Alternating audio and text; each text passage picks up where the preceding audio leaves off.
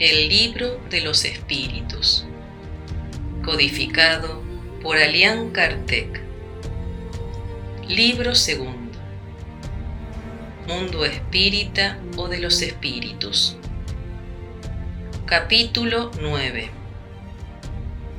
Intervención de los espíritus en el mundo corporal. 1 Penetración de los espíritus en nuestro pensamiento. 2. Influencia oculta de los espíritus en nuestros pensamientos y en nuestras acciones. 3. Acerca de los posesos. 4. Convulsionarios. 5 afecto de los espíritus hacia determinadas personas. 6. Ángeles de la guarda, espíritus protectores, familiares o simpáticos. 7. Presentimientos. 8. Influencia de los espíritus en los acontecimientos de la vida. 9 acción de los espíritus en los fenómenos de la naturaleza. 10. Los espíritus durante los combates. 11. Acerca de los pactos. 12. Poder oculto. Talismanes, hechiceros. 13. Bendición y maldición penetración de los espíritus en nuestro pensamiento. 456. Los espíritus, ¿ven todo lo que hacemos? Respuesta. Pueden verlo, pues ellos os rodean sin cesar. No obstante, cada uno de las cosas a las que presta atención, ya que no se ocupa de las que le son indiferentes. 457. Los espíritus, ¿pueden conocer nuestros más secretos pensamientos? Respuesta.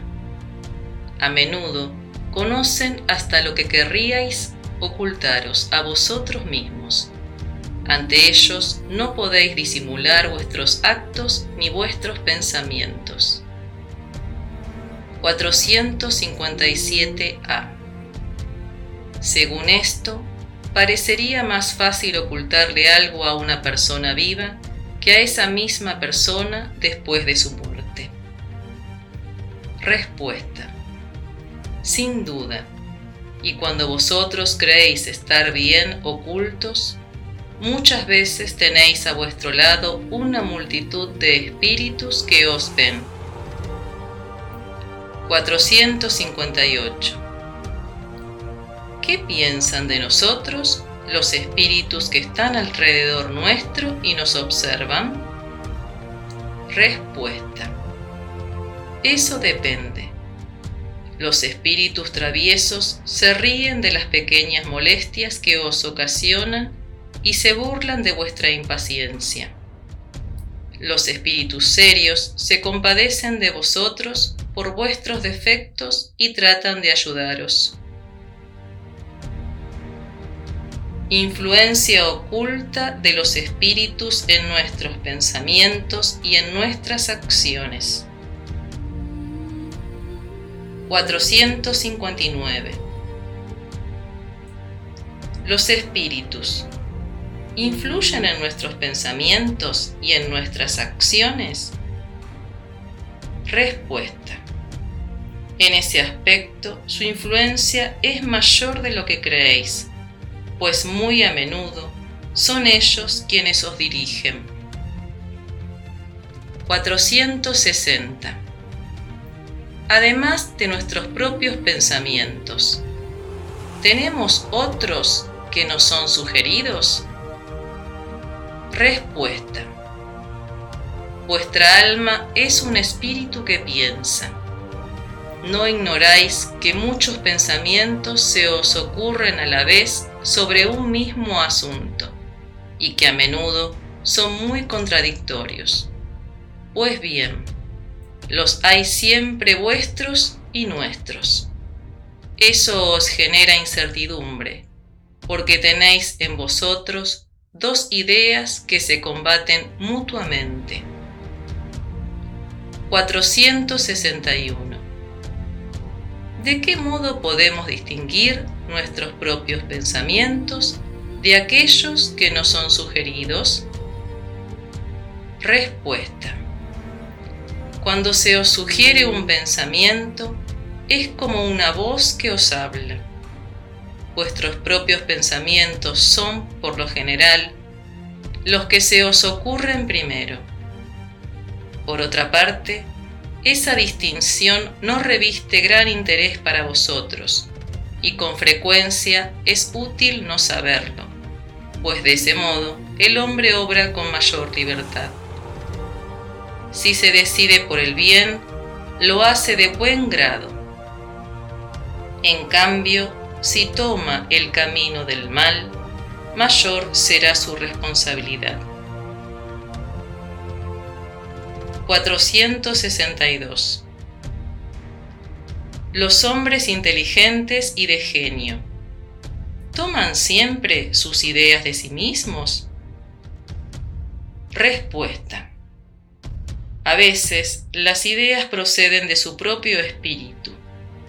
Sin embargo, a menudo les son sugeridas por otros espíritus que los juzgan capaces de comprenderlas y dignos de transmitirlas. Cuando no las encuentran en sí mismos, apelan a la inspiración. En ese caso, se trata de una evocación que hacen sin sospecharlo. Nota de Alian Kardec. Si fuese útil distinguir con claridad los pensamientos propios de aquellos que nos son sugeridos, Dios nos habría proporcionado los medios para hacerlo, así como nos ha dado los medios que nos permiten distinguir el día de la noche. Cuando algo se nos presenta de modo impreciso, es porque debe ser así para nuestro bien. 463. A veces se dice que lo que se nos ocurre primero siempre es bueno. ¿Es esto exacto? Respuesta. Puede ser bueno o malo, conforme a la naturaleza del espíritu encarnado siempre es bueno en aquel que escucha las buenas inspiraciones. 464. ¿Cómo podemos distinguir si un pensamiento que nos ha sido sugerido procede de un espíritu bueno o de uno malo? Respuesta. Estudiadlo. Los espíritus buenos solo aconsejan el bien a vosotros os cabe distinguir. 465. ¿Con qué objetivo los espíritus imperfectos nos impulsan al mal? Respuesta. Para haceros sufrir como ellos sufren. 465a. ¿Disminuye eso sus padecimientos? Respuesta. No, pero lo hacen por envidia, al ver seres más felices. 465b. ¿Qué clase de padecimientos quieren que experimentemos? Respuesta. Los que resultan de pertenecer a un orden inferior y alejado de Dios. 466. ¿Por qué Dios permite que algunos espíritus nos inciten al mal? Respuesta. Los espíritus imperfectos son los instrumentos destinados a probar la fe y la constancia de los hombres en el bien. Puesto que tú eres un espíritu, debes progresar en la ciencia de lo infinito. Por eso, pasas por las pruebas del mal para llegar al bien. Nuestra misión consiste en ponerte en el camino del bien. Cuando las malas influencias actúan sobre ti, es porque tú las llamas con el deseo del mal, pues los espíritus inferiores acuden a ayudarte en el mal cuando tienes la voluntad de cometerlo. Ellos solo pueden ayudarte en el mal cuando tú quieres el mal. En efecto, si eres propenso al crimen, tendrás alrededor tuyo una nube de espíritus que mantendrán en ti ese pensamiento. Sin embargo, hay otros espíritus que tratarán de infundirte el bien, con lo cual se restablece el equilibrio y entonces eres dueño de tus actos. Nota de Alian Kardec. De ese modo, Dios deja a nuestra conciencia la elección del camino que debemos seguir así como la libertad de ceder a una u otra de las influencias opuestas que se ejercen sobre nosotros. 467. ¿Podemos liberarnos de la influencia de los espíritus que nos incitan al mal? Respuesta. Sí, porque esos espíritus solo se apegan a quienes los provocan con sus deseos o los atraen con sus pensamientos. 468. Los espíritus, cuya influencia rechazamos mediante la voluntad, ¿renuncian a sus tentativas? Respuesta. ¿Qué quieres que hagan? Cuando no pueden hacer nada, se retiran. No obstante, aguardan el momento favorable como el gato que acecha al ratón. 469. ¿De qué modo podemos neutralizar la influencia de los espíritus malos? Respuesta. Haced el bien y poned toda vuestra confianza en Dios para lograrlo. Así rechazaréis la influencia de los espíritus inferiores y destruiréis el imperio que ellos quieren ejercer sobre vosotros. Guardaos de escuchar las sugestiones de los espíritus que provocan malos pensamientos, fomentan la discordia entre vosotros y excitan las pasiones malas. Desconfiad sobre todo de los que exaltan vuestro orgullo, porque os atacan por el lado débil. Por eso Jesús os hace decir en la oración dominical, Señor, no nos dejes caer en la tentación, mas líbranos del mal. Ampliación de concepto. San Mateo, capítulo 6, versículo 13. 470. Los espíritus que tratan de inducirnos al mal y que de ese modo ponen a prueba nuestra firmeza en el bien. ¿Han recibido la misión de hacerlo? En caso de que se trate de una misión, ¿qué responsabilidad les cabe? Respuesta.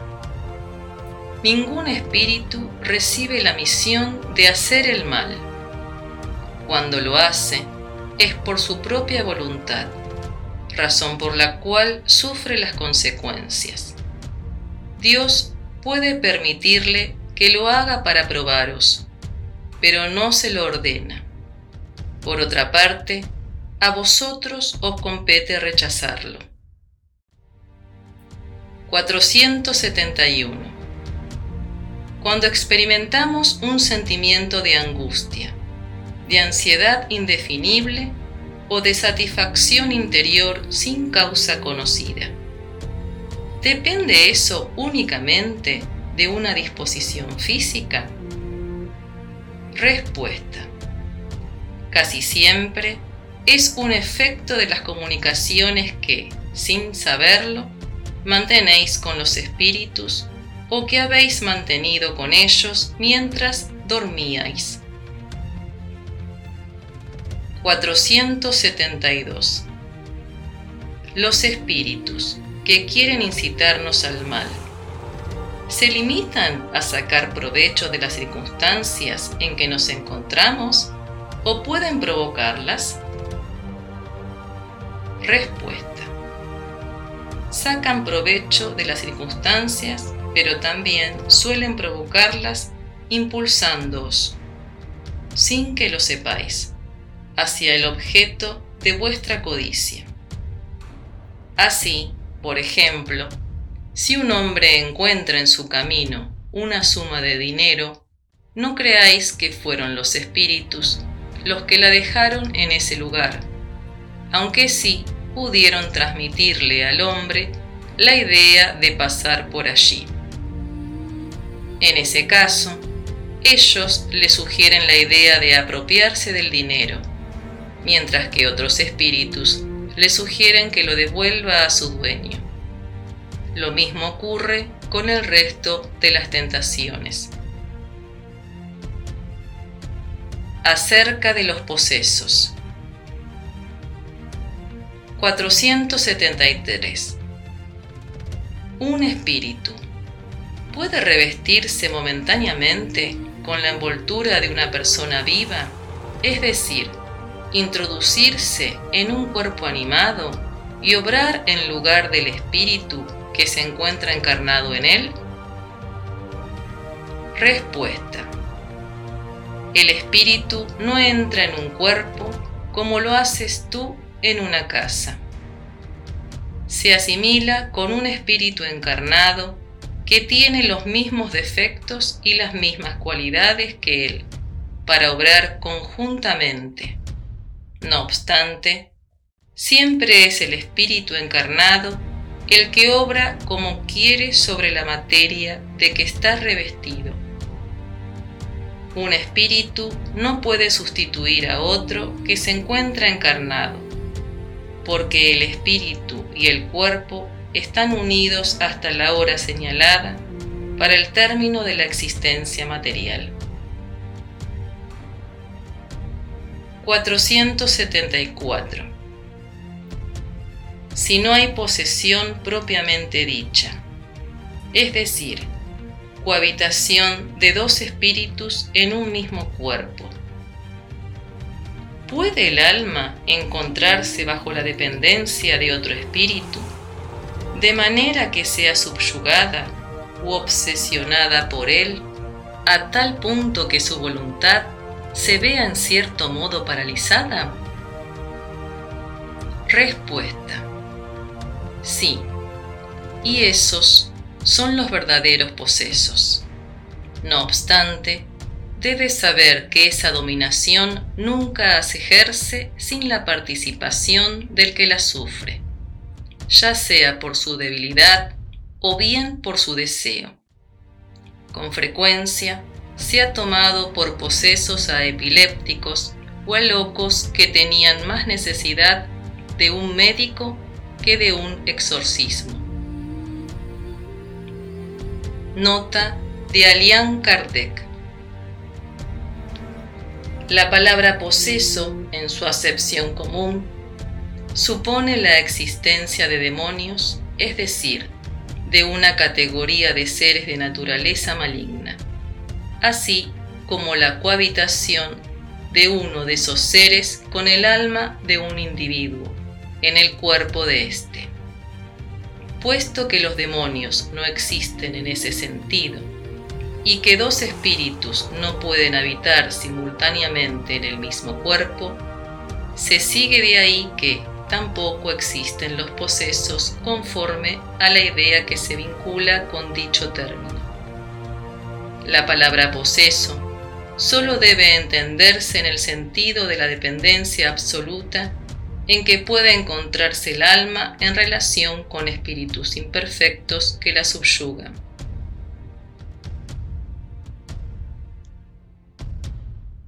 ¿475?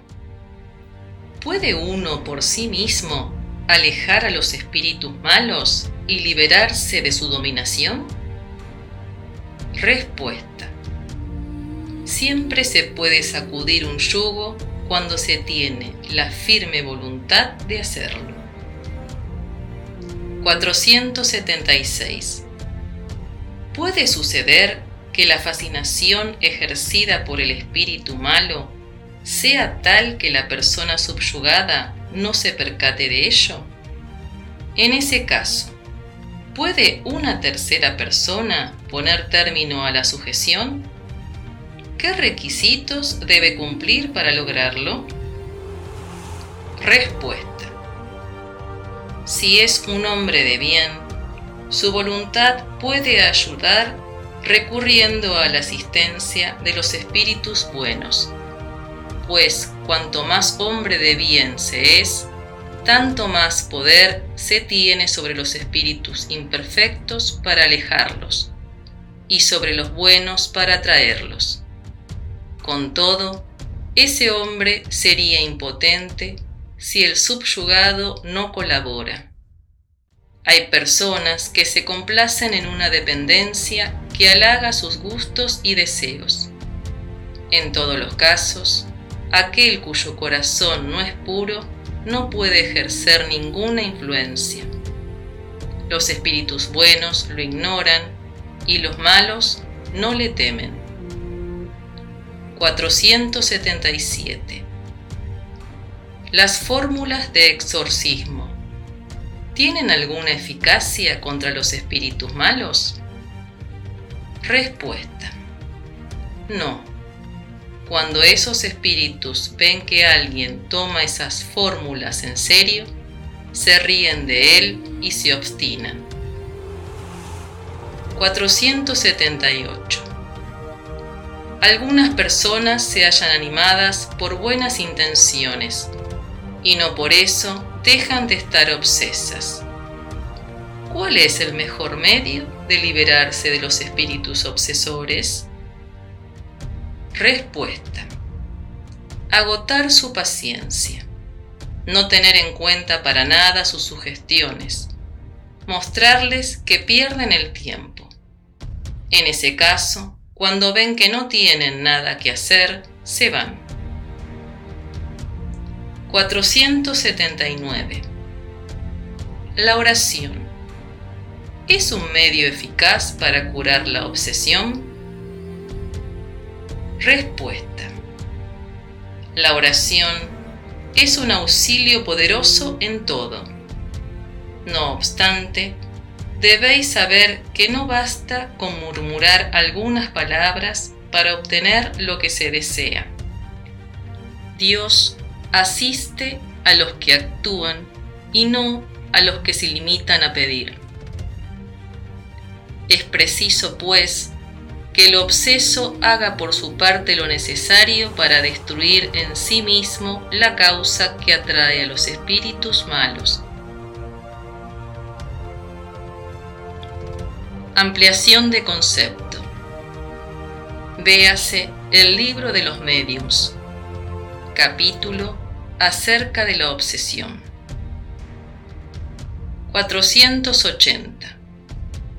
¿Qué hay que pensar de la expulsión de los demonios de que se habla en el Evangelio? Respuesta.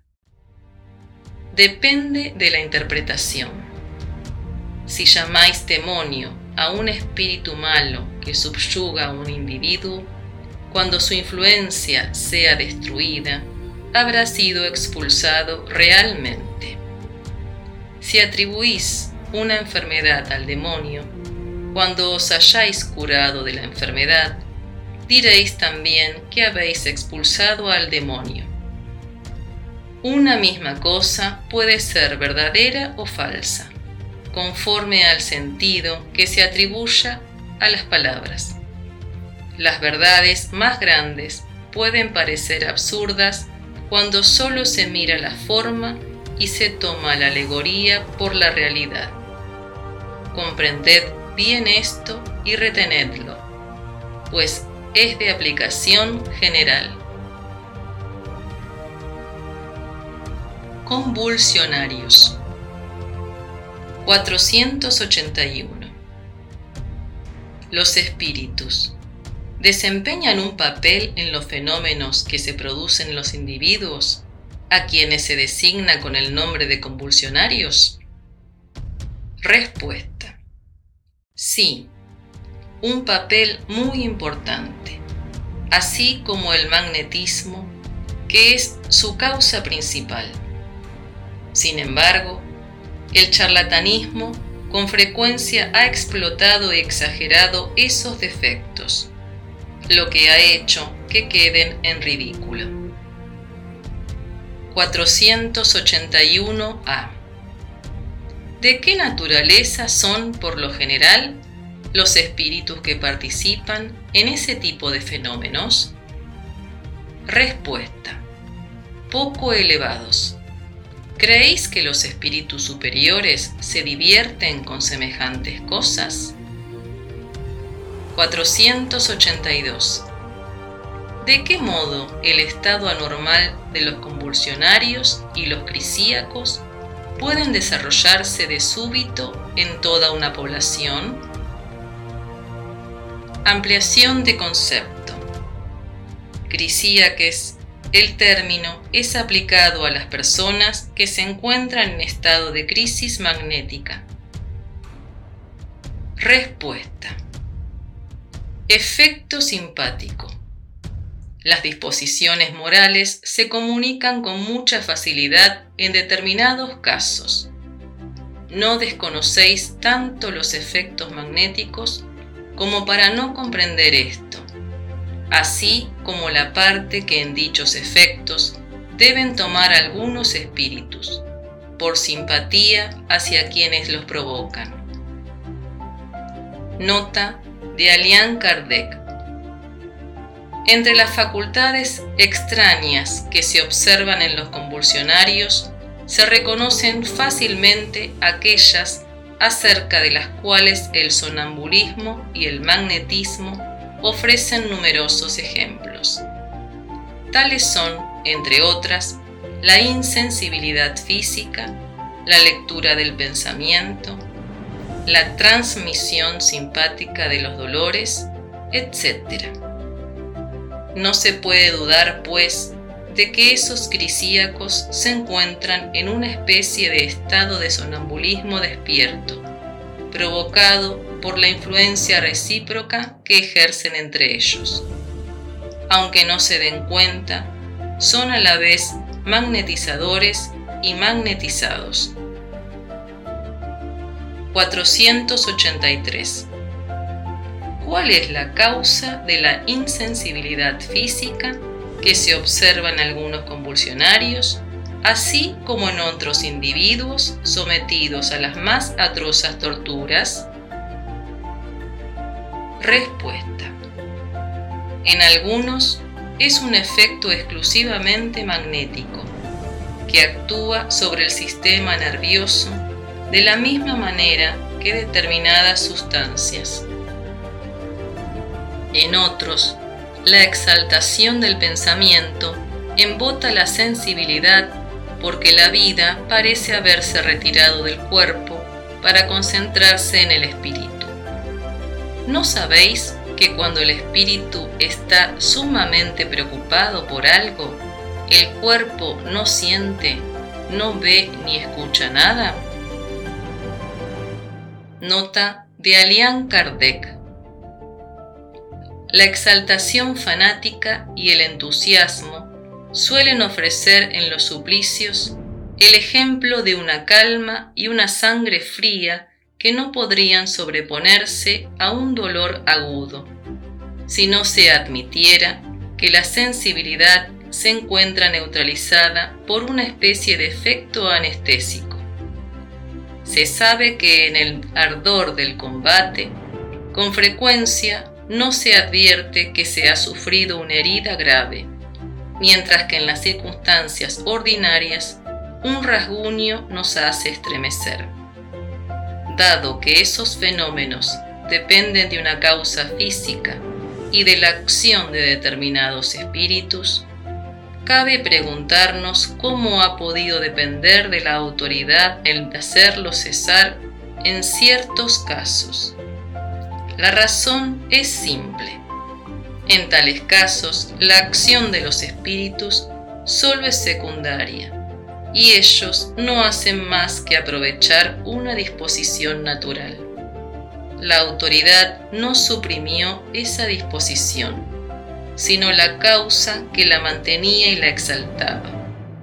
De activa que era, la convirtió en latente, y tenía razón de obrar así, porque de ahí resultaban abusos y escándalos. Se sabe, por lo demás, que esa intervención resulta impotente cuando la acción de los espíritus es directa y espontánea. Afecto de los espíritus hacia determinadas personas. 484. Los espíritus profesan un afecto preferencial hacia determinadas personas? Respuesta. Los espíritus buenos simpatizan con los hombres de bien o con los que son susceptibles de mejorar. Los espíritus inferiores con los hombres viciosos o con los que pueden llegar a serlo. De ahí su apego, efecto de la semejanza de las sensaciones. 485 el afecto de los espíritus hacia determinadas personas. ¿Es exclusivamente moral? Respuesta.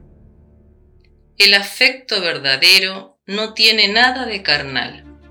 Sin embargo, cuando un espíritu se apega a una persona, no siempre lo hace por afecto, pues en eso puede mezclarse un recuerdo de las pasiones humanas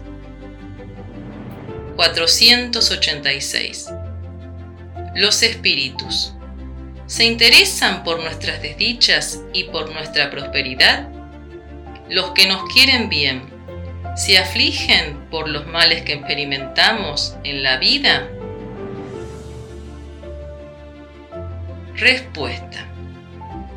Los espíritus buenos hacen todo el bien que les es posible y se sienten felices por vuestras alegrías.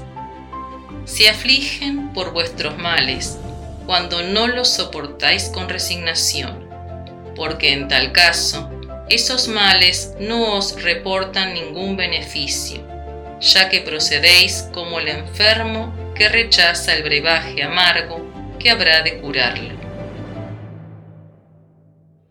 487 ¿Cuál de nuestros males aflige más a los espíritus? ¿El mal físico o el moral? Respuesta. Vuestro egoísmo y vuestra dureza de corazón. De ahí deriva todo. Ellos se ríen, en cambio, de esos males imaginarios que nacen del orgullo y de la ambición así como se regocijan por aquellos males cuyo efecto es abreviar vuestro período de prueba. Nota de Alian Kardec.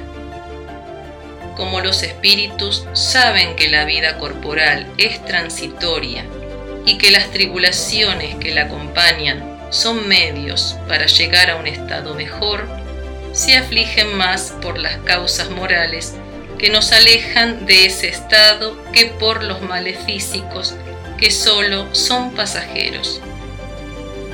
Los espíritus se preocupan poco por las desdichas que afectan solamente a nuestras ideas mundanas, así como nosotros lo hacemos por las pueriles congojas de los niños.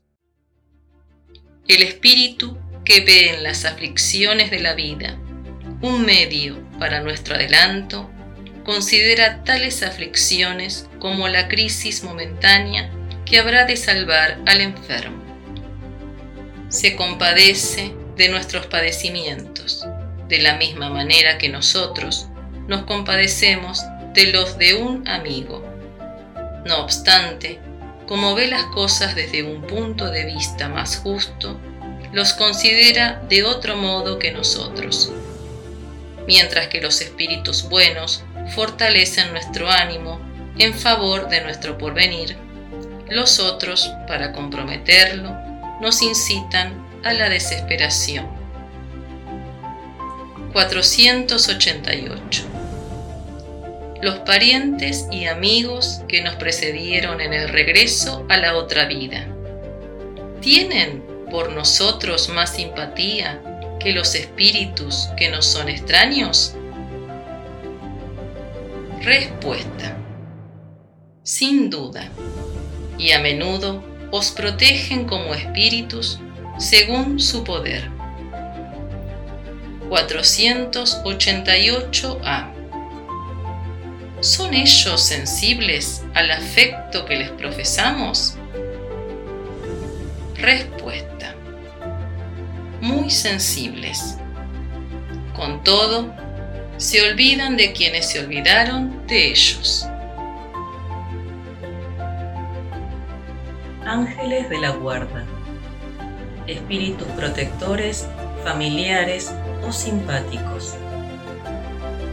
489. ¿Hay espíritus que se apegan a un individuo en particular para protegerlo? Respuesta. Sí, el hermano espiritual. Es el que llamáis espíritu bueno o genio bueno. 490. ¿Qué se debe entender por ángel de la guarda? Respuesta. El espíritu protector de un orden elevado. 491 ¿Cuál es la misión del Espíritu Protector? Respuesta. La de un padre para con sus hijos. Conducir a su protegido por el camino del bien. Ayudarlo con sus consejos. Consolarlo en las aflicciones. Sostener su valor en las pruebas de la vida. 492 el espíritu protector está apegado al individuo desde el nacimiento de éste? Respuesta. Desde el nacimiento hasta la muerte, y con frecuencia lo sigue después de la muerte en la vida espírita, e incluso durante muchas existencias corporales, porque esas existencias no son más que fases muy cortas en relación con la vida del espíritu.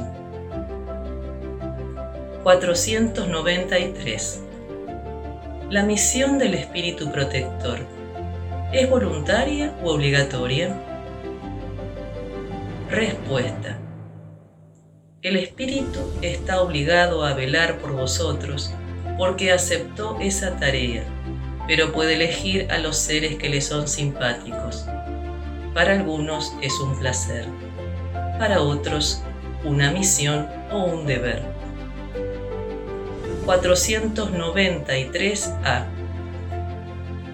Al dedicarse a una sola persona, ¿renuncia el espíritu a proteger a otros individuos? Respuesta. No, pero lo hace de una manera menos exclusiva. 494. El espíritu protector está fatalmente apegado al ser cuya guarda se le confió? Respuesta. Suele suceder que determinados espíritus abandonan su posición para cumplir diversas misiones. Sin embargo, en ese caso, otros lo sustituyen. 495. El espíritu protector abandona a veces a su protegido cuando éste se muestra rebelde a sus advertencias? Respuesta. Se aleja cuando ve en su protegido que los consejos que le da son inútiles y que es más fuerte la voluntad de sufrir la influencia de los espíritus inferiores, pero nunca lo abandona por completo y siempre se hace escuchar. En ese caso, es el hombre quien cierra sus oídos. El espíritu protector vuelve tan pronto como se lo llama.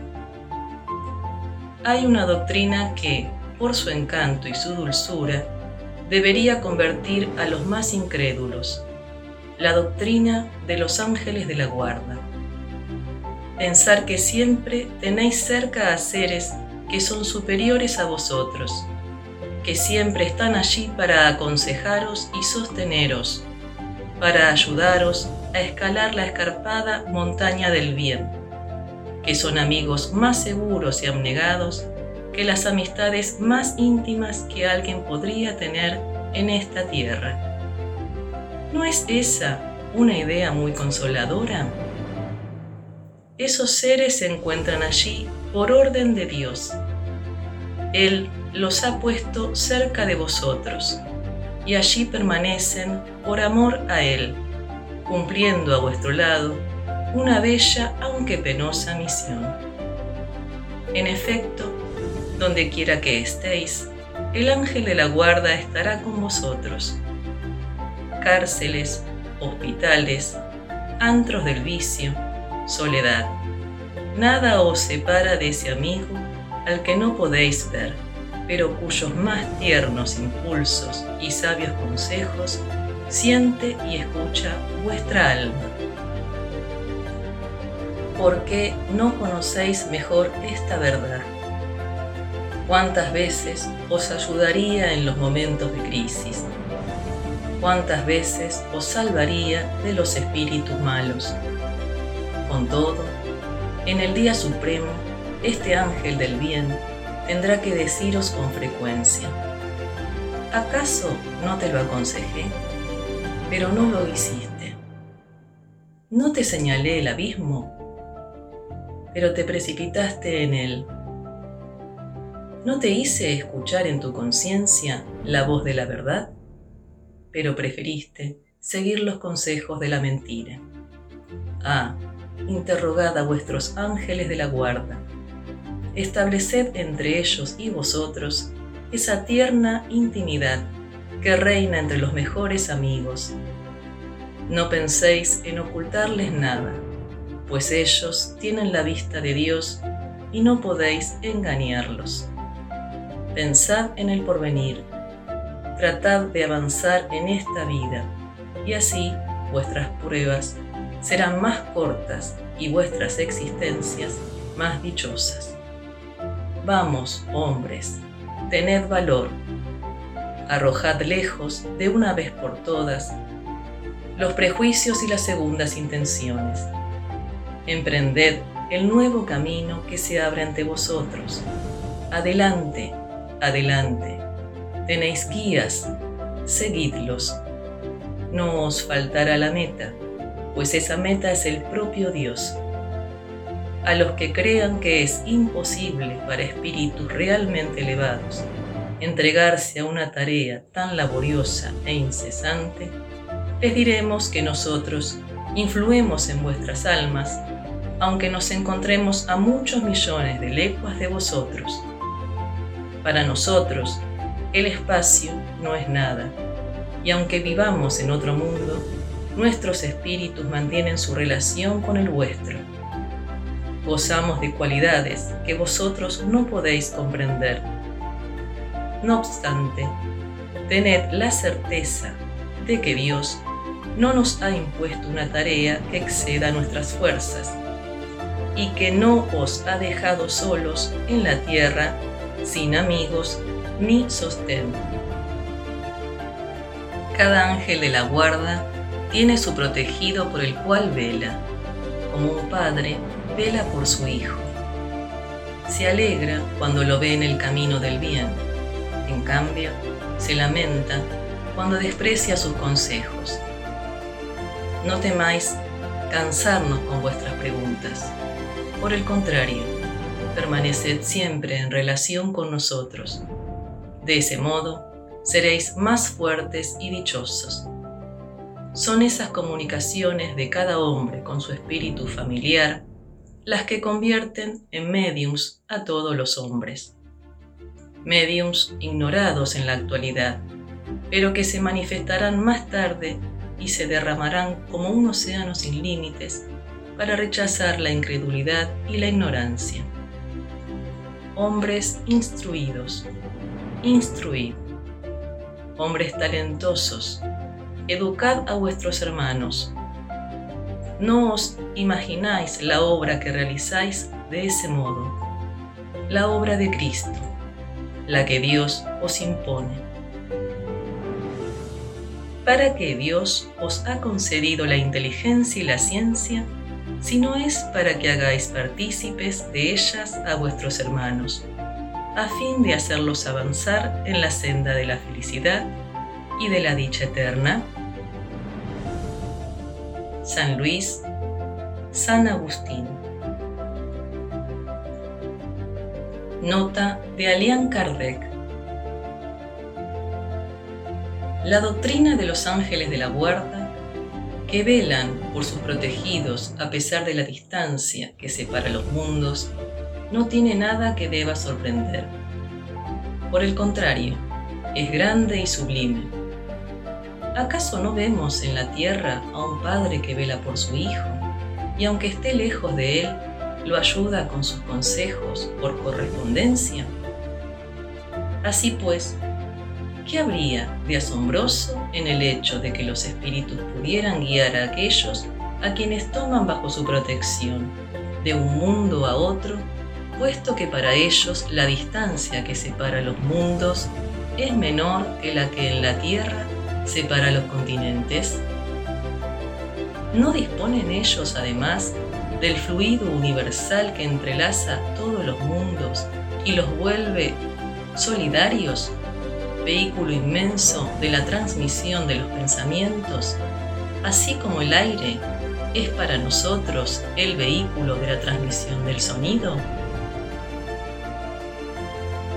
496.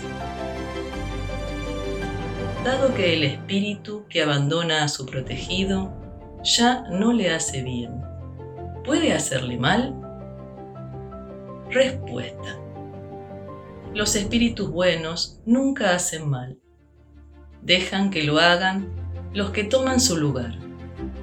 En ese caso, vosotros acusáis a la suerte por las desgracias que os agobian, cuando en realidad la falta es vuestra.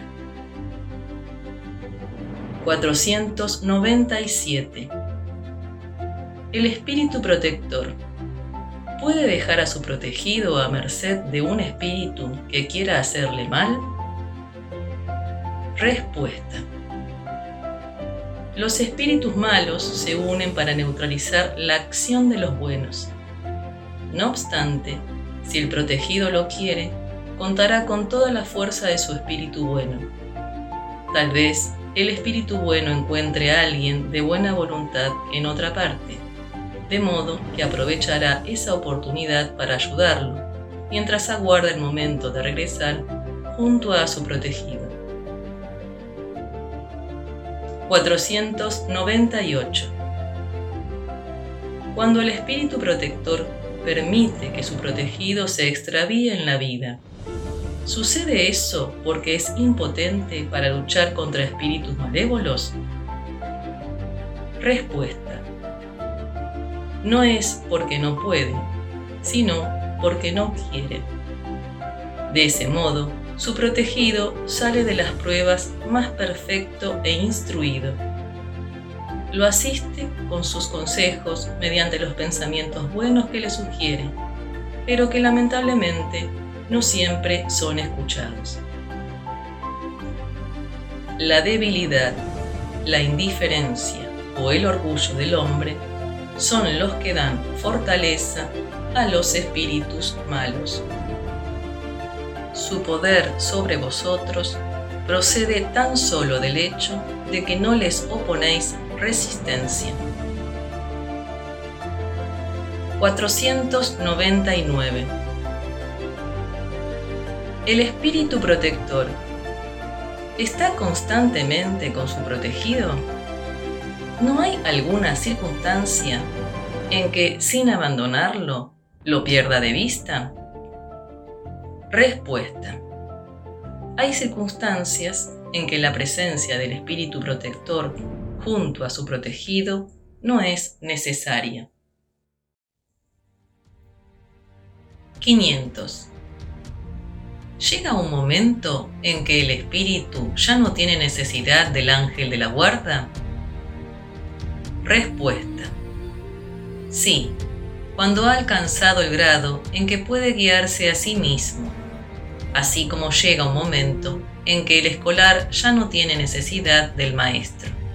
Con todo, eso no ocurre en vuestra tierra.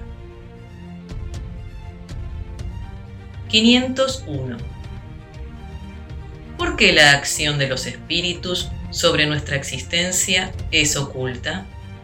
Además, cuando nos protegen, ¿por qué no lo hacen de una manera ostensible? Respuesta. Si contaseis con su apoyo, no obraríais por vosotros mismos, y vuestro espíritu no progresaría. Para que pueda adelantar, el espíritu necesita experiencia, y a menudo es preciso que la adquiera a expensas de sí mismo.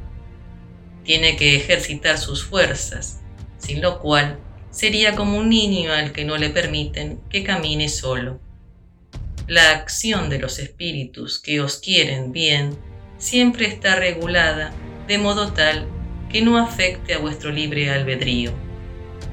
Pues si no tuvierais responsabilidad, no avanzaríais en el camino que debe conduciros a Dios. El hombre, dado que no ve su sostén, se entrega a sus propias fuerzas. Sin embargo, su guía vela por él y de vez en cuando le advierte que desconfíe del peligro. 502. El espíritu protector que consigue llevar a su protegido por el camino del bien. ¿Experimenta por eso algún bien para sí mismo? Respuesta. Es un mérito que se le toma en cuenta, ya sea para su propio adelanto o para su felicidad. Es dichoso cuando ve que el éxito corona sus cuidados. Triunfa tal como un preceptor lo hace con el éxito de su discípulo. 502a. Si no consigue un buen resultado, ¿es responsable de ello? Respuesta. No, puesto que hizo lo que dependía de él. 503. El espíritu protector que ve a su protegido en el camino del mal a pesar de sus advertencias. ¿Siente pena por eso? ¿No le resulta ese hecho un motivo de perturbación para su felicidad? Respuesta. Sufre por esos errores y los lamenta. No obstante, esa aflicción no tiene las angustias de la paternidad terrestre, porque él sabe que el mal tiene remedio y que lo que no se hace hoy se hará mañana. 504.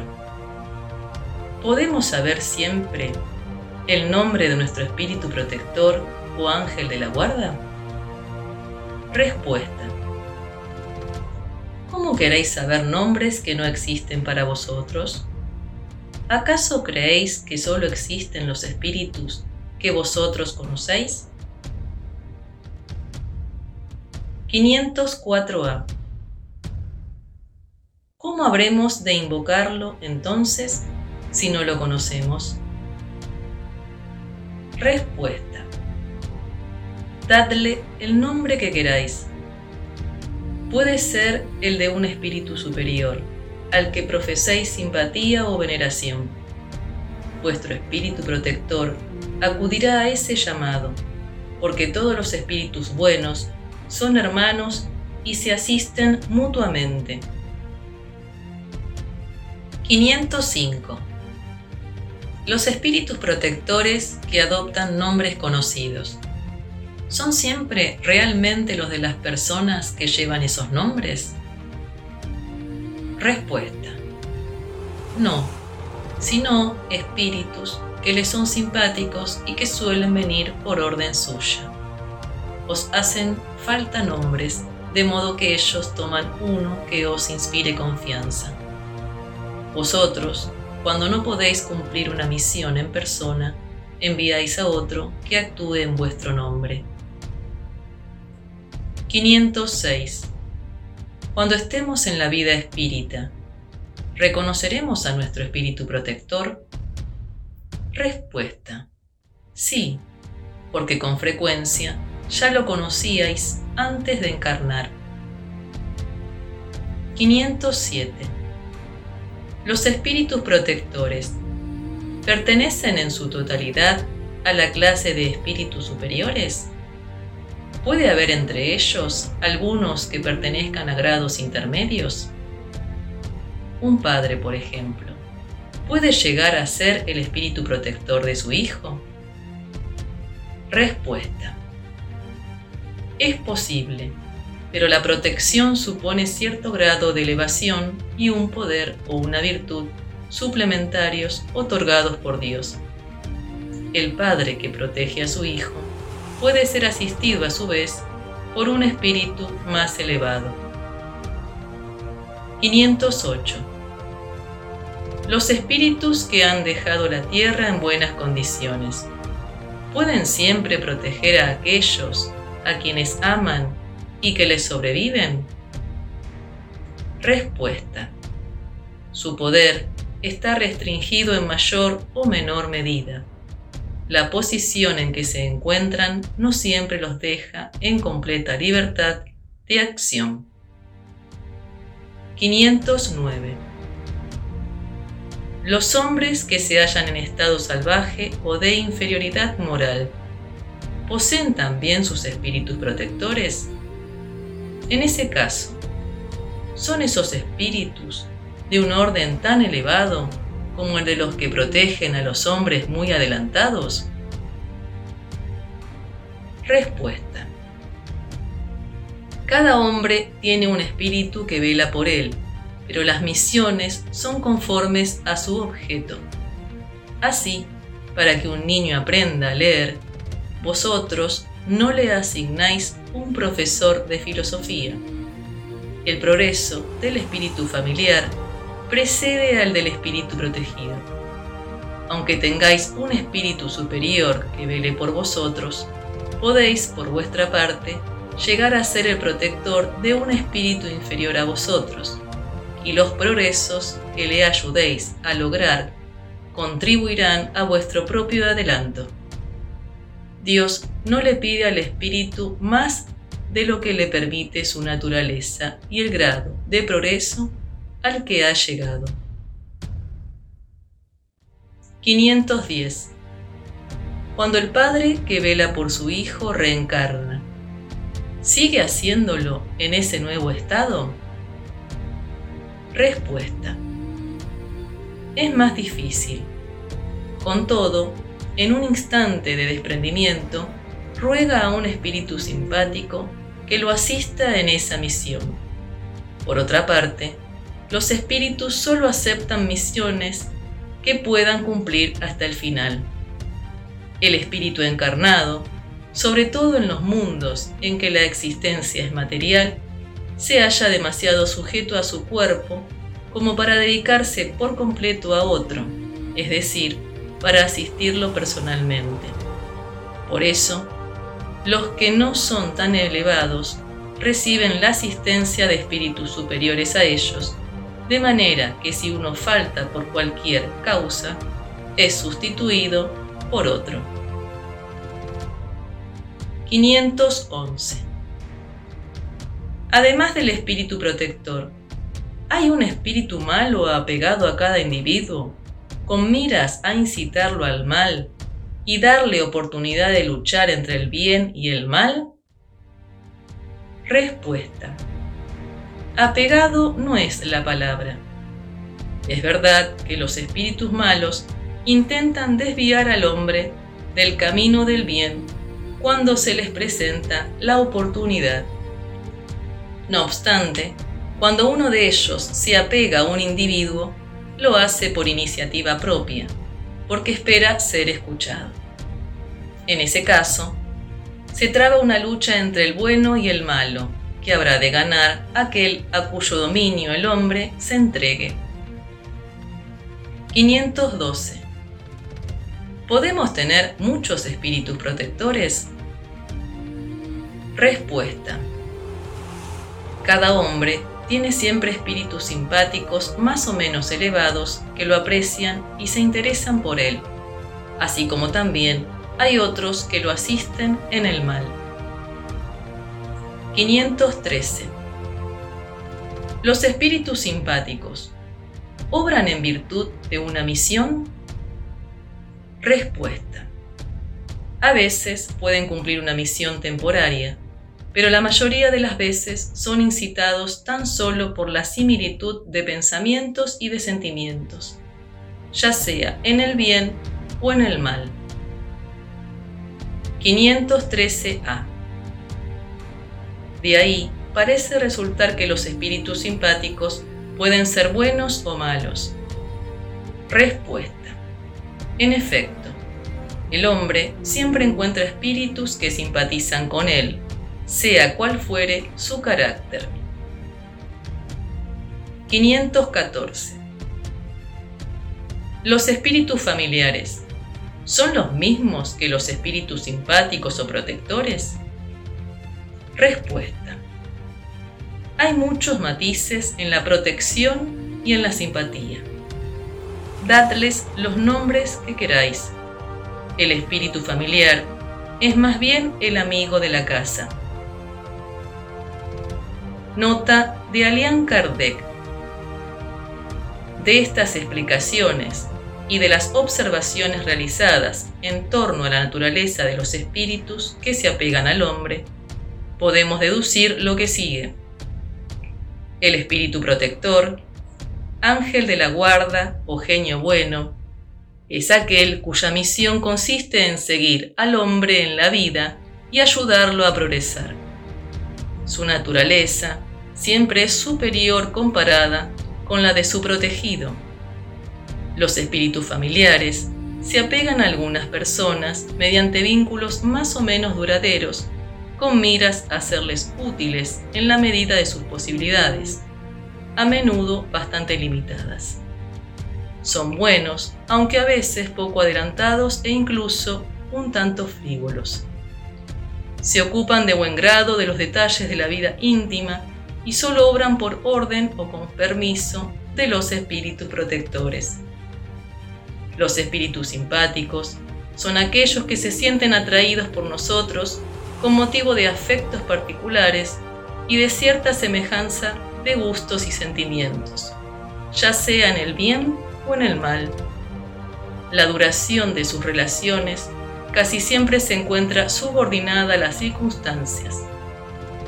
El genio malo es un espíritu imperfecto o perverso que se apega al hombre con miras a desviarlo del bien. Sin embargo, obra por iniciativa propia y no en virtud de una misión. Su tenacidad depende de la mayor o menor facilidad de acceso que encuentre. El hombre siempre es libre de escuchar su voz o de rechazarla. 515. ¿Qué debemos pensar de esas personas que parecen apegarse a ciertos individuos para llevarlos fatalmente a la perdición o bien para guiarlos por el camino del bien? Respuesta. De hecho, algunas personas ejercen sobre otras una especie de fascinación que parece irresistible. Cuando eso sucede para el mal, se trata de espíritus malos que se sirven de otros espíritus malos para subyugar mejor. Dios puede permitirlo para probaros. 516. Nuestro genio bueno y nuestro genio malo. ¿Podrían encarnar para acompañarnos en la vida de una manera más directa? Respuesta. Eso sucede a veces, pero a menudo también encargan esa misión a otros espíritus encarnados que les son simpáticos. 517 ¿Hay espíritus que se apegan a una familia entera para protegerla? Respuesta. Algunos espíritus se apegan a los miembros de una misma familia que viven juntos y se hallan unidos por el afecto. Con todo, no creáis en la existencia de espíritus protectores del orgullo de las razas. 518 dado que los espíritus son atraídos hacia los individuos por sus simpatías. ¿Lo son también hacia las reuniones de individuos por causas particulares? Respuesta. Los espíritus acuden de preferencia a los lugares donde están sus semejantes. Allí se sienten más cómodos y están más seguros de que se les escuchará el hombre atrae hacia sí a los espíritus en virtud de sus tendencias, ya sea solo o como parte de un todo colectivo, una sociedad, una ciudad o un pueblo.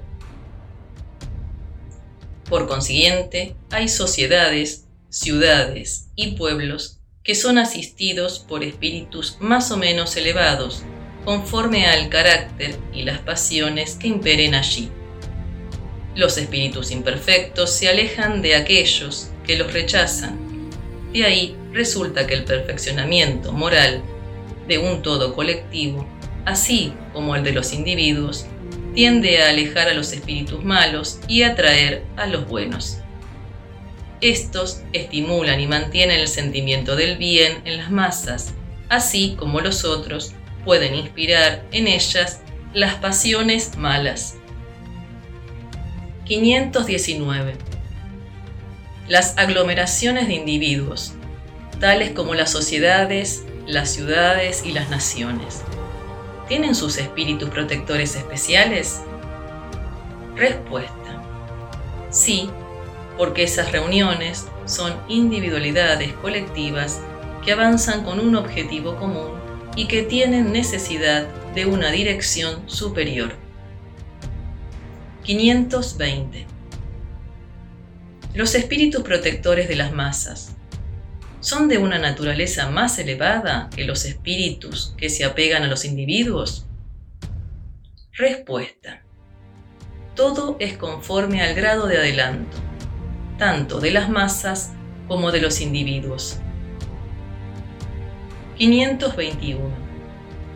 Algunos espíritus pueden contribuir al progreso de las artes mediante la protección de quienes se ocupan de ellas? Respuesta. Hay espíritus protectores especiales que asisten a quienes los invocan, cuando los juzgan dignos de recibir esa asistencia. No obstante, ¿qué queréis que hagan con los que creen ser lo que no son? No pueden hacer que los ciegos vean ni que los sordos oigan. Nota de Alian Kardec. Los antiguos habían hecho de esos espíritus divinidades especiales.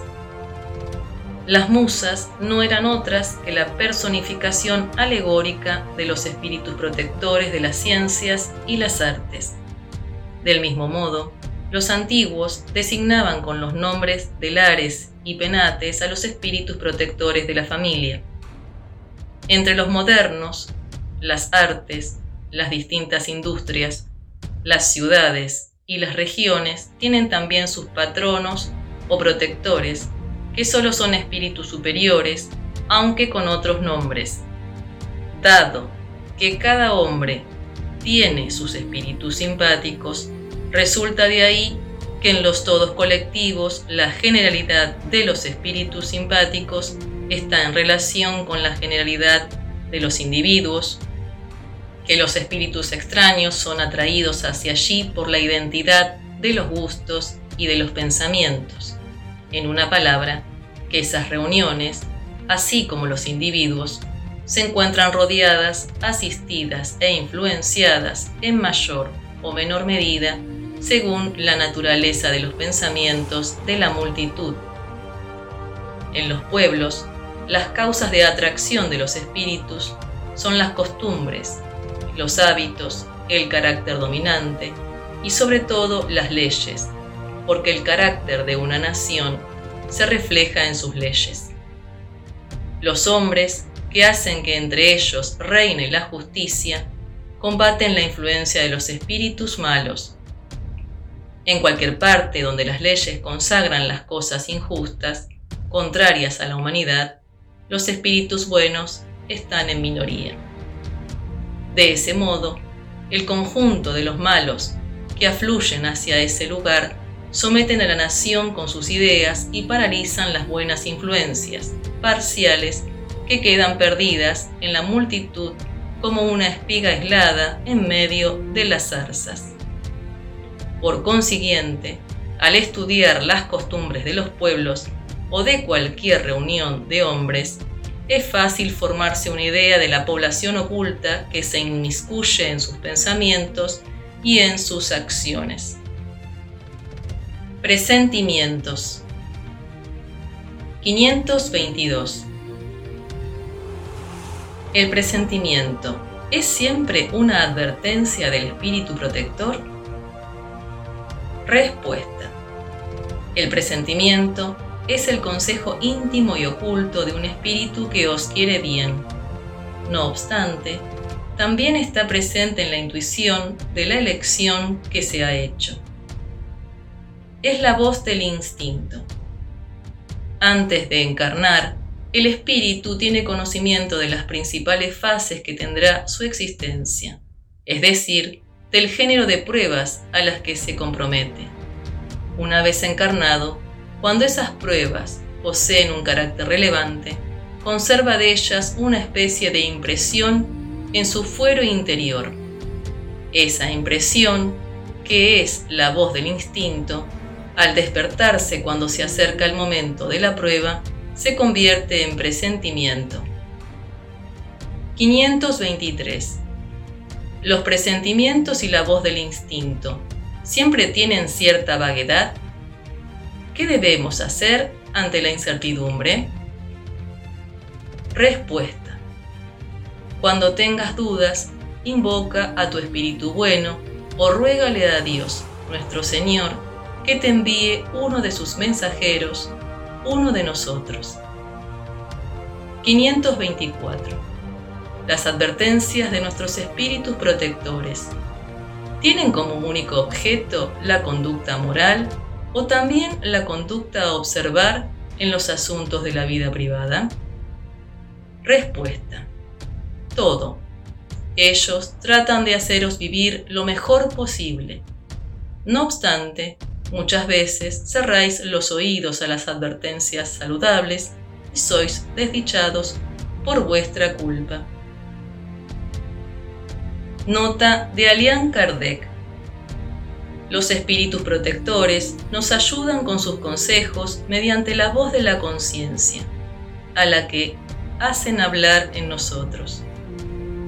Sin embargo, como no siempre concedemos a la conciencia la importancia necesaria, los espíritus nos dan esos consejos de modo más directo, para lo cual se sirven de las personas que nos rodean examine cada uno las diversas circunstancias, felices o desdichadas de su vida, y verá que en muchas ocasiones ha recibido consejos que no siempre aprovechó y que le habrían evitado bastantes disgustos si los hubiese escuchado.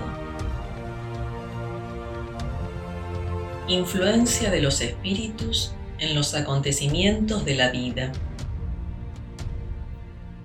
525. ¿Los espíritus ejercen alguna influencia sobre los acontecimientos de la vida? Respuesta. con toda seguridad, puesto que te aconsejan. 525A. ¿Ejercen esa influencia de otro modo que por medio de los pensamientos que sugieren? Es decir, ¿tienen una acción directa en el cumplimiento de las cosas? Respuesta. Sí, pero nunca obran fuera de las leyes de la naturaleza. Nota de Alian Kardec. Nos imaginamos, sin motivo alguno, que la acción de los espíritus solo debe manifestarse mediante fenómenos extraordinarios. Querríamos que acudiesen en nuestra ayuda por medio de milagros, y siempre nos los representamos como provistos de una varita mágica. No es así. Por eso, su intervención nos parece oculta y lo que se hace con su concurso nos resulta absolutamente natural. Así, por ejemplo, ellos provocarán la reunión de dos personas que aparentemente se encontrarán por casualidad. Inspirarán a alguien la idea de pasar por un lugar determinado. Llamarán su atención hacia ese punto. Si eso les permite, obtener el resultado que desean. El hombre, de ese modo, al creer que solo sigue su propio impulso, conserva siempre su libre albedrío. 526. Dado que los espíritus ejercen una acción sobre la materia, pueden provocar determinados efectos con la finalidad de lograr que se cumpla un acontecimiento? Por ejemplo, un hombre debe morir. Se sube a una escalera, ésta se rompe y el hombre muere. ¿Son los espíritus los que han hecho que la escalera se rompa para que se cumpla el destino de ese hombre? Respuesta. Es verdad que los espíritus ejercen una acción sobre la materia, pero lo hacen para dar cumplimiento a las leyes de la naturaleza y no para derogarlas, provocando en un momento dado un hecho inesperado y contrario a esas leyes. En el ejemplo que mencionas, la escalera se rompió porque estaba carcomida o no era suficientemente fuerte para soportar el peso del hombre. Si estaba en el destino de ese hombre perecer de esa manera, los espíritus le inspiraron la idea de subirse a la escalera, que se rompió bajo su peso, de modo que su muerte se produjo por un efecto natural, sin que fuera preciso hacer un milagro para lograrlo. 527. Tomemos otro ejemplo, en el que el estado natural de la materia no intervenga para nada. Un hombre debe perecer alcanzado por un rayo. Se refugia bajo un árbol. El rayo cae y lo mata. ¿Han podido los espíritus provocar el rayo y dirigirlo hacia él? Respuesta. Es el mismo caso que el anterior. El rayo cayó sobre ese árbol y en ese instante, porque tal acontecimiento formaba parte de las leyes de la naturaleza. No cayó sobre el árbol porque el hombre se encontraba debajo, sino que se inspiró al hombre la idea de refugiarse bajo el árbol donde el rayo caería. El árbol habría sido alcanzado aunque el hombre no hubiese estado debajo. 528. Un hombre malintencionado arroja contra alguien un proyectil que lo roza sin lastimarlo. ¿Pudo un espíritu benévolo haber desviado el proyectil? Respuesta. Si el individuo no debe ser lastimado, el espíritu benévolo le inspirará la idea de hacerse un lado, o podrá influir en el agresor para que apunte mal. El proyectil, una vez arrojado, sigue la trayectoria que debe recorrer. 529.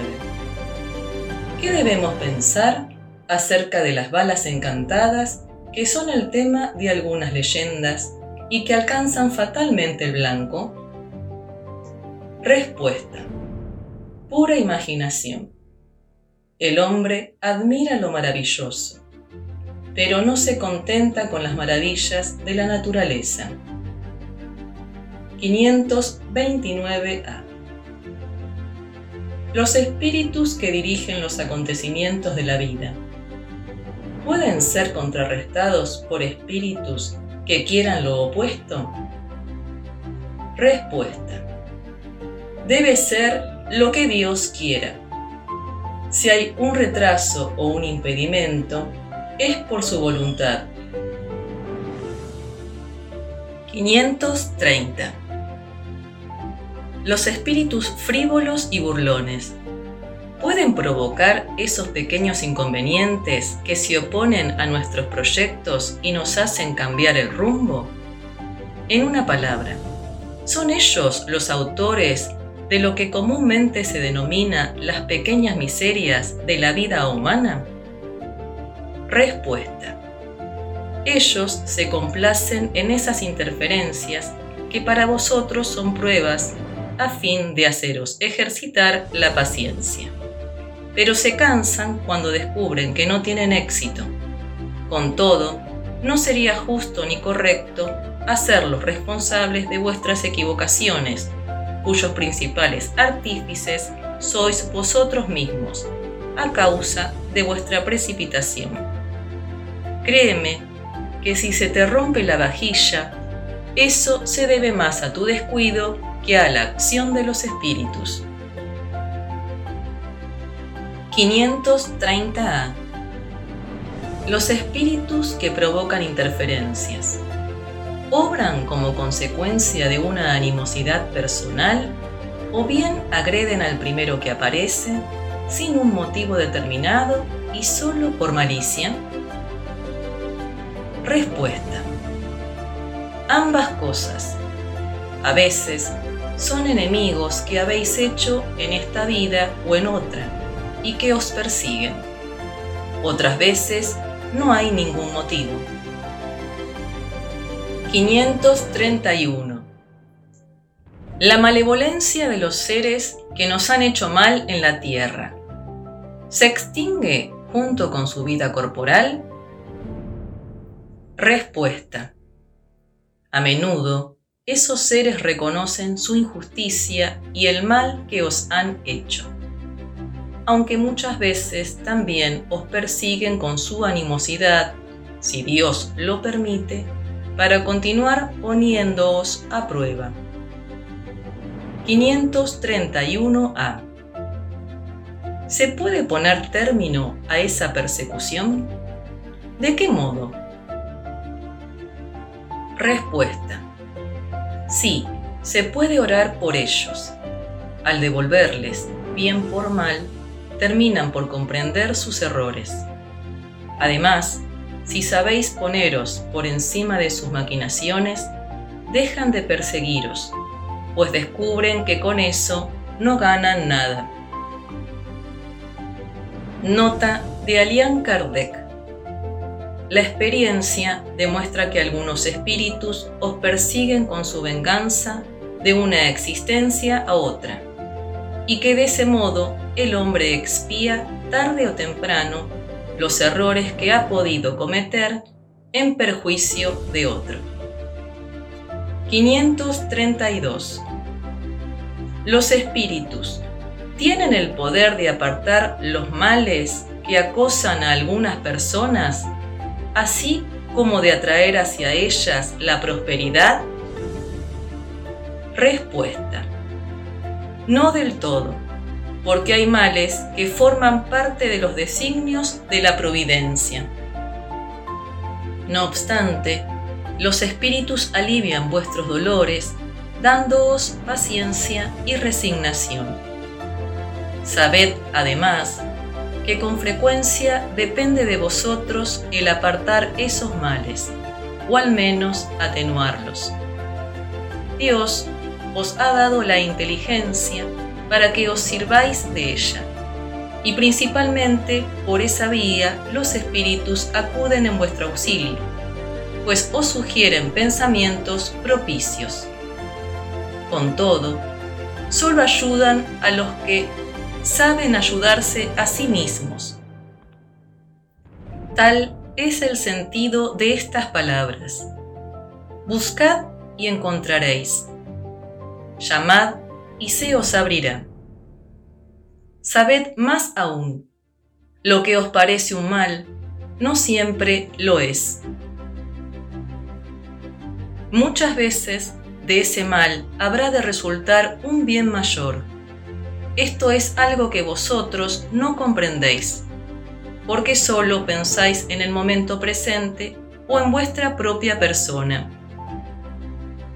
533. Los espíritus pueden hacer que obtengamos los dones de la fortuna si se los pedimos? Respuesta. A veces como prueba, aunque casi siempre se niegan, así como se le niega a un niño un pedido imprudente. 533. A. Los que conceden ese tipo de favores ¿Son los espíritus buenos o los malos? Respuesta. Ambos. Depende de la intención. No obstante, con más frecuencia, son los espíritus que quieren arrastraros al mal, pues para lograrlo encuentran un medio fácil en los voces que proporciona la fortuna. 534 cuando parece que los obstáculos se oponen fatalmente a nuestros proyectos. ¿Se debe a la influencia de algún espíritu? Respuesta. A veces se debe a los espíritus, pero con mucha mayor frecuencia es porque vosotros mismos os equivocáis. La posición y el carácter influyen mucho. Si os obstináis en seguir un camino que no es el vuestro, los espíritus no intervienen allí para nada. Vosotros sois vuestros propios genios malos. 535. Cuando nos sucede algo dichoso, ¿debemos dar gracias a nuestro espíritu protector? Respuesta. Agradeced sobre todo a Dios, sin cuyo permiso nada sucede. A continuación, dad gracias a los espíritus buenos que han sido sus agentes. 535a. ¿Qué nos sucedería si nos olvidáramos de agradecer? Respuesta. Lo que sucede a los ingratos. 535b. No obstante, hay personas que no oran ni agradecen, pero todo les sale bien. Respuesta. Sí, pero hay que ver el final. Pagarán muy cara esa dicha pasajera que no se merecen, pues cuanto más hayan recibido, tanto más tendrán que devolver.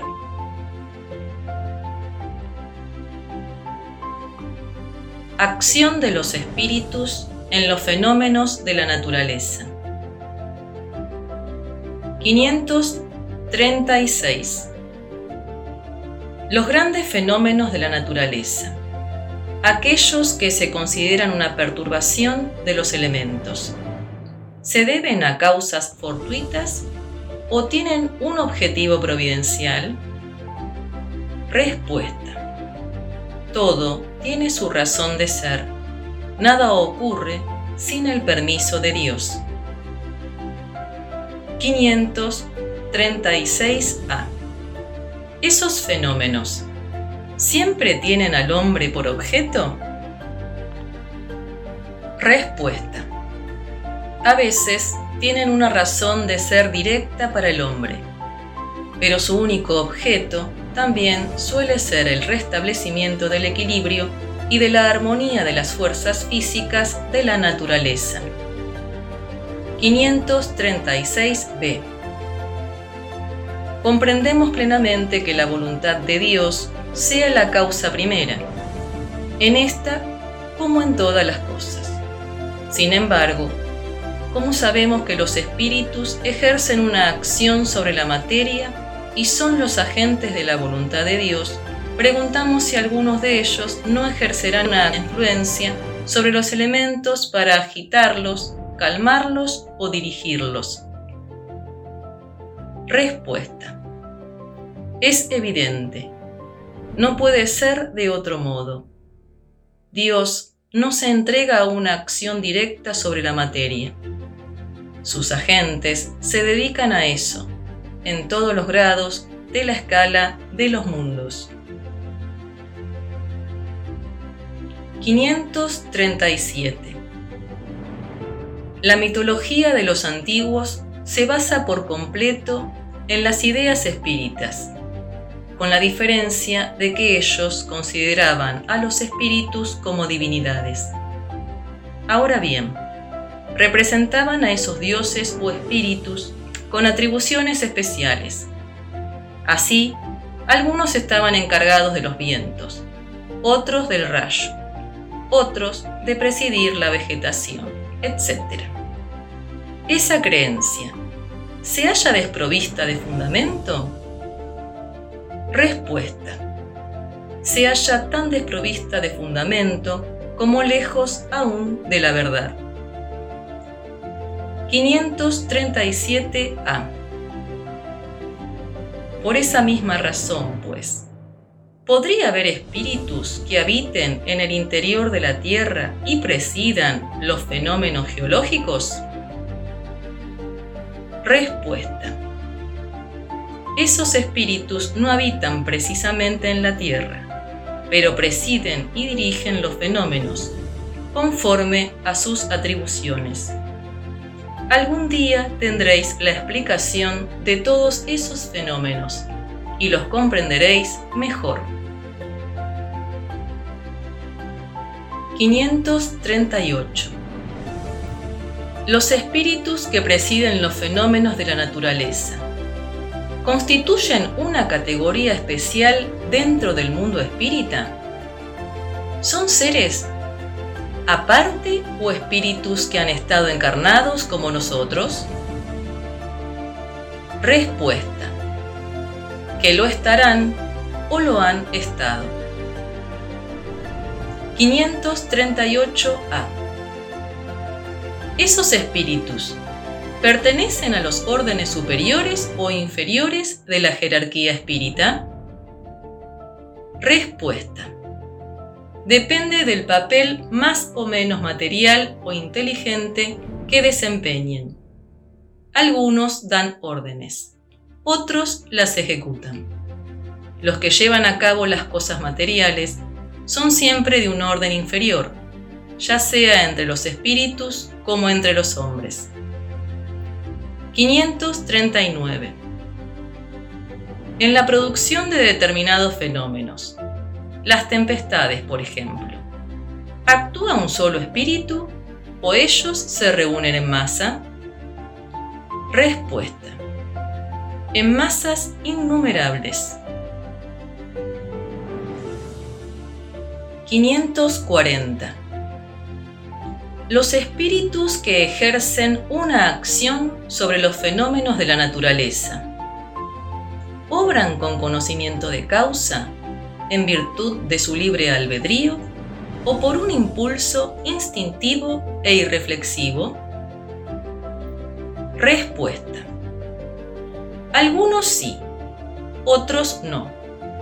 Haré una comparación.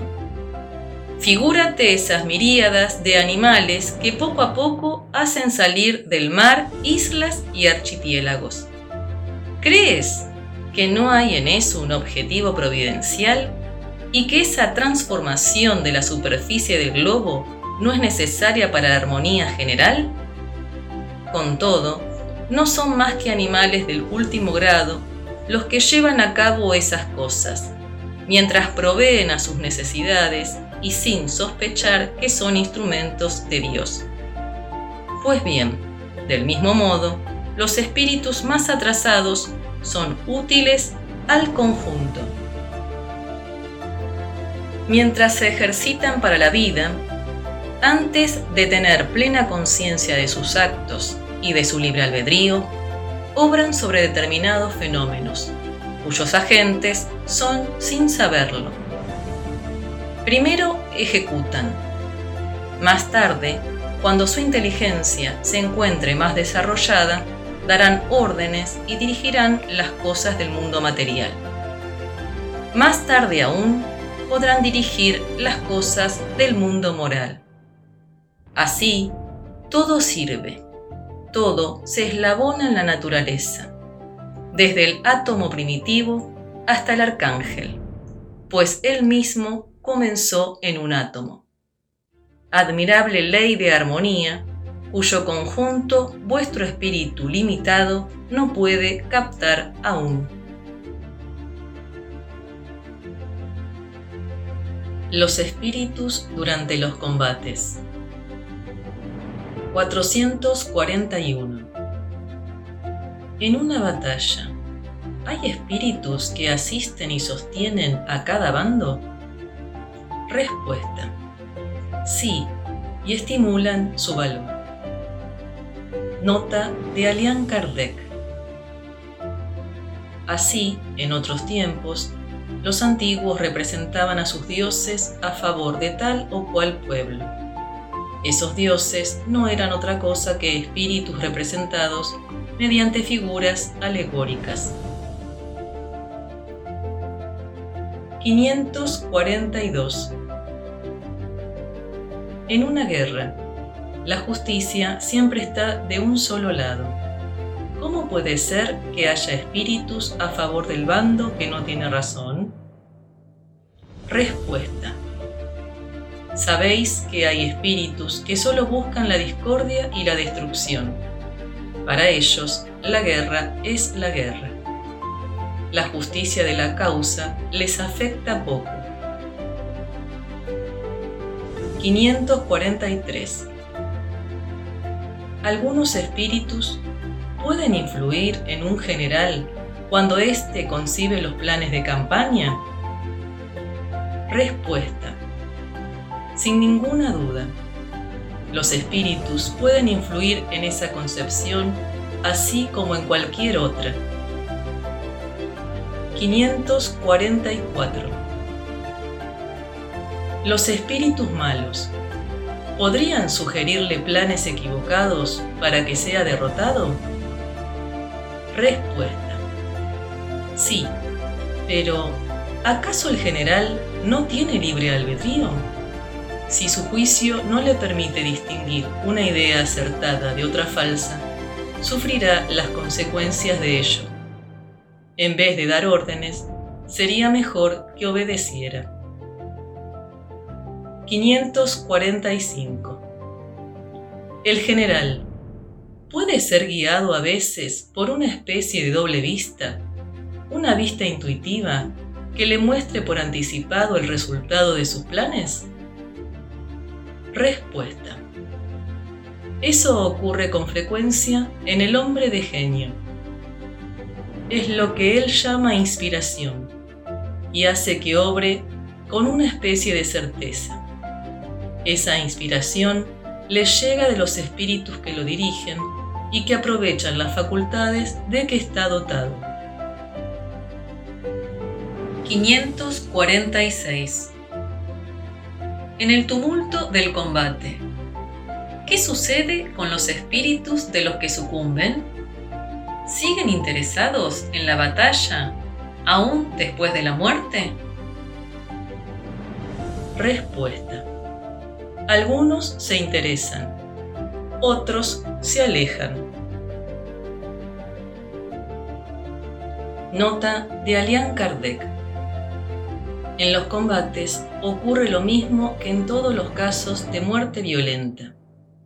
En el primer momento, el espíritu está sorprendido y como aturdido. No cree haber muerto.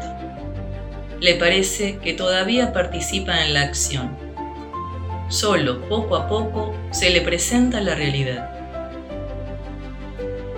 547. Los espíritus que combatían unos contra otros cuando estaban vivos, una vez muertos, ¿se reconocen como enemigos y continúan batiéndose con furor? Respuesta.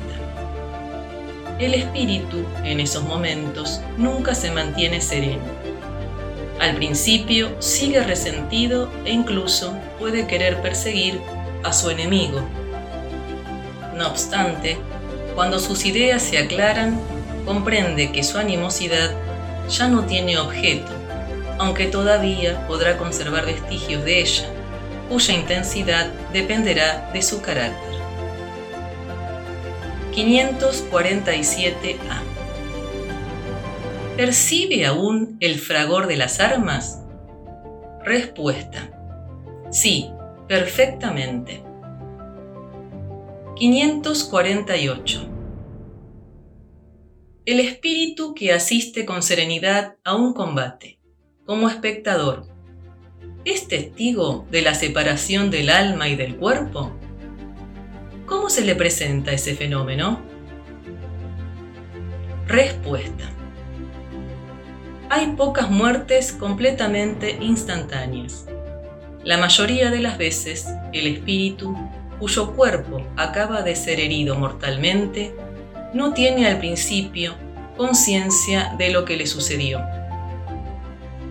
Solo cuando el espíritu comienza a reconocerse, podemos distinguir que se mueve junto al cadáver. Eso parece tan natural que la vista del cuerpo muerto no produce ningún efecto desagradable. Dado que toda la vida se traslada hacia el espíritu, solo él llama la atención. Con él conversamos o a él le damos órdenes. Acerca de los pactos. 549. ¿Hay algo de cierto en los pactos con los espíritus malos? Respuesta. No. Esos pactos no existen, sino una naturaleza maligna que simpatiza con espíritus malos. Por ejemplo, tú quieres atormentar a tu vecino y no sabes cómo hacerlo. Entonces, llamas a espíritus inferiores que al igual que tú solo quieren el mal. De ese modo, para ayudarte, ellos pretenden que tú les sirvas en sus malos propósitos. Sin embargo, no se sigue de ahí que tu vecino no pueda desembarazarse de esos espíritus mediante una conjuración contraria y por medio de su voluntad. Cuando alguien quiere cometer una mala acción, por el solo hecho de desearla, llama a los espíritus malos para que lo ayuden. De ese modo, queda obligado a servirlos, tal como ellos lo hacen con él, porque ellos también lo necesitan para el mal que quieren hacer. El pacto solo consiste en eso. Nota de Alian Kardec la dependencia en que a veces se encuentra el hombre en relación con los espíritus inferiores proviene de su confianza en los pensamientos malos que ellos le sugieren, y no de alguna estipulación entre ellos y él. El pacto, en el sentido vulgar que se atribuye a esa palabra, constituye una alegoría que describe a una naturaleza maligna que simpatiza con espíritus malos. 550. ¿Qué sentido tienen las leyendas fantásticas según las cuales determinados individuos habrían vendido su alma a Satán para obtener de él ciertos favores? Respuesta. Todas las fábulas contienen una enseñanza y un sentido moral. Vuestro error consiste en tomarlas al pie de la letra. La que nos ocupa es una alegoría que puede explicarse así. Quien llama en su ayuda a los espíritus para obtener de ellos los dones de la fortuna o cualquier otro favor, manifiesta sus quejas a la providencia y renuncia a la misión que ha recibido y a las pruebas que debe sufrir en la tierra.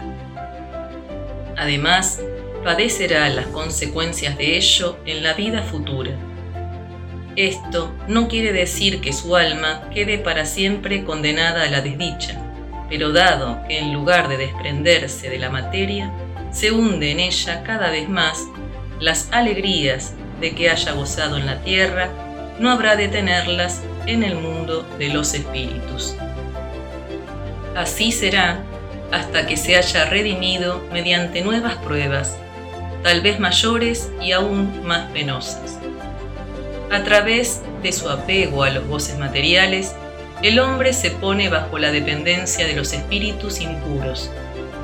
Se trata de un pacto tácito entre ellos y él, que lo conduce a la perdición, aunque siempre le resulta fácil de romper con la asistencia de los espíritus buenos, si tiene la firme voluntad de hacerlo. Poder oculto. Talismanes hechiceros. 551. Un hombre malvado, con la ayuda de un espíritu malo que lo sirva, ¿puede hacer mal a su prójimo? Respuesta. No, Dios no lo permitiría. 552. ¿Qué pensar de la creencia en el poder que tendrían algunas personas para hechizar? Respuesta. Algunas personas tienen un poder magnético muy grande, del que pueden hacer mal uso si su propio espíritu es malo. En ese caso, otros espíritus malos pueden secundarlas. Sin embargo, no creáis en ese supuesto poder mágico que solo se encuentra en la imaginación de los supersticiosos, los cuales ignoran las verdaderas leyes de la naturaleza. Los hechos que se citan son hechos naturales mal observados y principalmente mal comprendidos. 553. ¿Cuál puede ser el efecto de las fórmulas y prácticas con cuya ayuda algunas personas pretenden disponer de la voluntad de los espíritus? Respuesta. El efecto consiste en hacer el ridículo, si obran de buena fe. En caso contrario, se trata de vivones que merecen un castigo. Todas las fórmulas son un engaño. No existe ninguna palabra sacramental, ningún signo cabalístico o talismán que ejerza algún tipo de acción sobre los espíritus, pues estos solo son atraídos por el pensamiento y no por las cosas materiales. 553a Algunos espíritus ¿no han dictado a veces fórmulas cabalísticas? Respuesta. Sí, tenéis espíritus que os indican signos o palabras extravagantes o que os prescriben determinados actos con cuya ayuda hacéis lo que llamáis conjuros.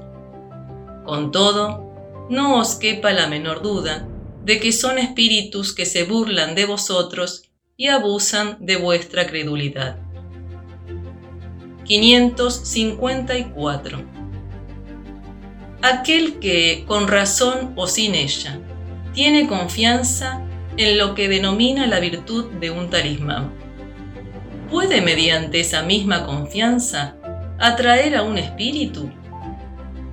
Porque en ese caso es el pensamiento el que obra, y el talismán no es más que un signo que ayuda a dirigir el pensamiento. Respuesta. Es cierto pero la naturaleza del espíritu atraído depende de la pureza de la intención y de la elevación de los sentimientos. Ahora bien, es raro que quien sea tan simple para creer en la virtud de un talismán no tenga un objetivo más material que moral. En todos los casos, esa creencia pone de manifiesto una mezquindad y una estrechez de ideas que dan pie a los espíritus imperfectos y burlones. 555. ¿Qué sentido debemos atribuir a la calificación de hechicero? Respuesta. Lo que vosotros llamáis hechiceros son personas que, cuando obran de buena fe, están dotadas de ciertas facultades, como el poder magnético o la doble vista. En ese caso, como hacen cosas que no comprendéis, las creéis dotadas de un poder sobrenatural. ¿Acaso vuestros científicos no han pasado con frecuencia por hechiceros ante los ignorantes? Nota de Alian Kardec. El espiritismo y el magnetismo nos dan la clave de una multitud de fenómenos acerca de los cuales la ignorancia ha tejido una infinidad de fábulas en las que la imaginación exagera los hechos. El conocimiento pleno de ambas ciencias, que son solo una, por decirlo así, al mostrar la realidad de las cosas y su verdadera causa, es la mejor prevención contra las ideas supersticiosas, porque revela lo que es posible y lo imposible, lo que se halla conforme a las leyes de la naturaleza y lo que solo es una creencia ridícula. 556. Algunas personas poseen realmente el don de curar mediante el simple toque? Respuesta. El poder magnético puede llegar a eso cuando es secundado por la pureza de sentimientos y un ardiente deseo de hacer el bien, pues en ese caso los espíritus buenos acuden para ayudar.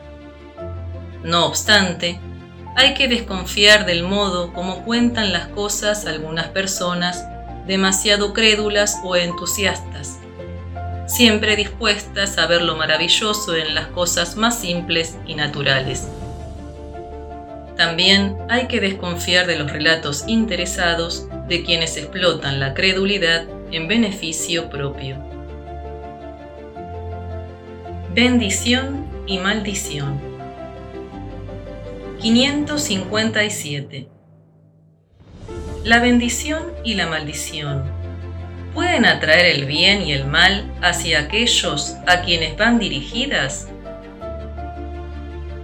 Respuesta. Dios no escucha una maldición injusta y quien la echa comete una falta ante Él. Como tenemos las dos tendencias opuestas, el bien y el mal, la maldición puede ejercer una influencia momentánea, incluso sobre la materia. Pero esa influencia siempre se ejerce mediante la voluntad de Dios y como una prueba adicional para el que la sufre. Además, por lo general se maldice a los malos y se bendice a los buenos. La bendición y la maldición nunca apartan a la providencia del camino de la justicia, que solo hiere a aquel a quien se echa la maldición cuando es malo, y su protección solo cubre al que se la merece.